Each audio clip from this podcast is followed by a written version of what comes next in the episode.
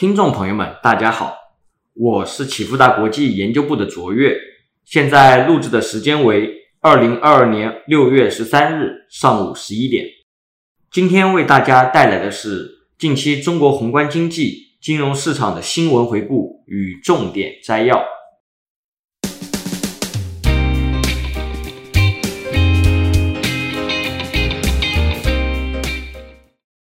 政策方面，六月七日。国务院批复同意“十四五”新型城镇化实施方案，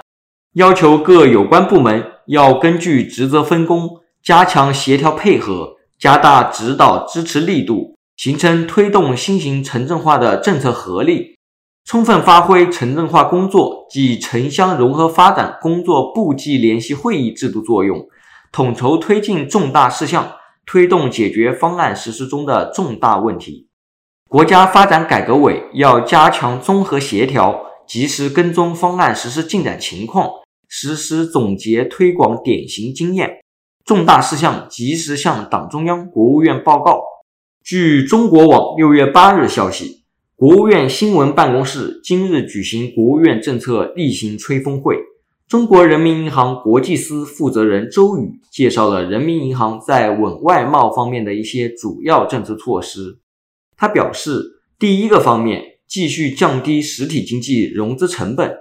第二个方面为受疫情影响的外贸企业提供较为精准的帮扶；第三个方面推出两项货币政策直达工具，满足包括外贸企业在内的小微企业的融资需求。这两项直达工具是普惠小微企业贷款延期支持工具和信用贷款支持计划，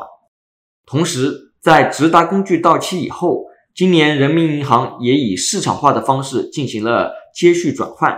接下来将引导实体经济融资成本的进一步下行，加大对稳外贸工作的金融支持力度。宏观经济数据方面，上周公布五月份进出口数据、社会融资规模数据以及 CPI 和 PPI，本周将公布五月份固定资产投资、工业增加值。社会消费品零售总额数据，进出口数据方面，五月出口金额同比升至百分之十六点九。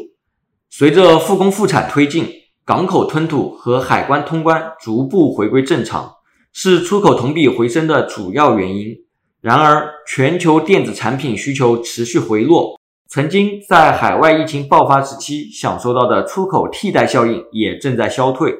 这两大因素恐成为出口后期再度回落的压力主因。五月份进口金额同比升至百分之四点一，粮食、大豆、原油、铜等大宗商品量价齐升，反映出输入性通胀压力较大。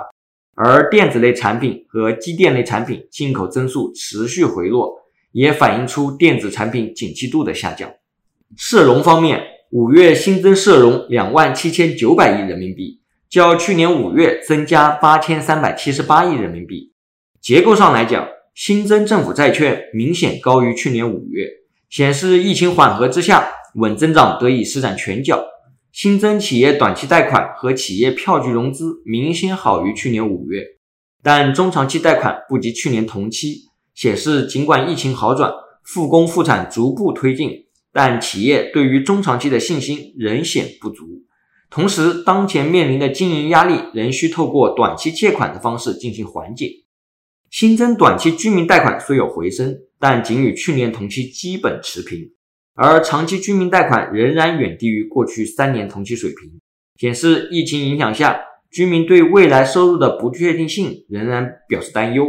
消费需求仍显低迷，购房动力明显不足。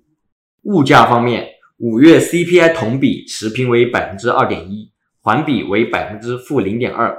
走势符合季节性特点。具体结构上看，食品、烟酒、生活用品及服务、其他用品和服务同比上升；衣着、医疗保健同比持平；交通和通信、教育、文化和娱乐同比回落。但环比视角下，只有食品、烟酒、居住有所回落，意味着成本端的涨价压力已经逐步传递至需求端。另外，随着生猪产能持续去化，未来猪肉价格恐持续上升，将会加大通胀的压力。五月份 PPI 同比持续回落至百分之六点四，环比上涨百分之零点一，环比涨幅有所收窄。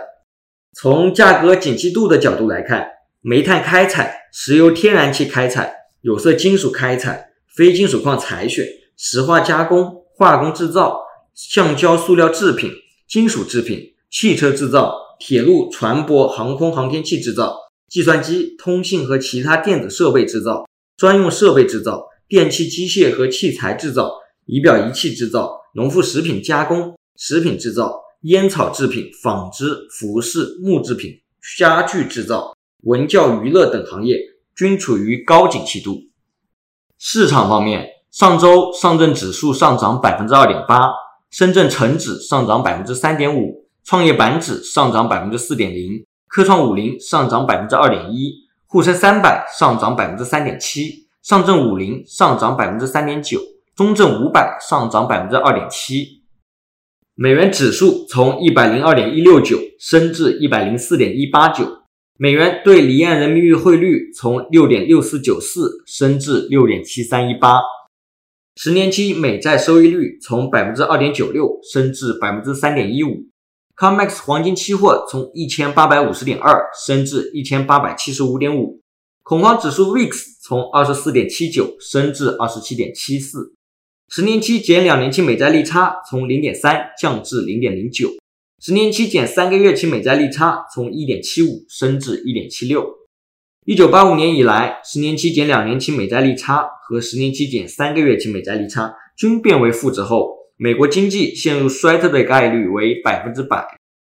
如果美国国债市场交易逻辑从缩表转向美国经济衰退预期，那么未来长短利差恐持续缩窄。我们将会保持密切追踪。截至二零二二年六月十日，A 股创二百四十日新高的股票数量为四十八家，较上上周五增加五家；创二百四十日新低的股票数量为二十一家，较上上周五增加三家。申万三十一个一级行业中，上周涨幅榜前五名分别为煤炭、有色金属、石油石化、基础化工、非银金融。上周跌幅榜前五名分别为轻工制造、电子、家用电器、通信、环保。上周涨幅榜中共有二十四个一级行业上涨，七个一级行业下跌。如果你想更及时的获得最深入的新闻解读和最具前瞻性的市场分析，请用 Line 搜寻启富达国际 Line at，或者 FB 搜寻启富达国际并关注。如果你想像我一样能够轻松看懂经济数据，欢迎报名启富达国际财经基石课程。以上是近期中国经济数据和重大事件。最后，启富达国际感谢您的收听，我是卓越，我们下次再见。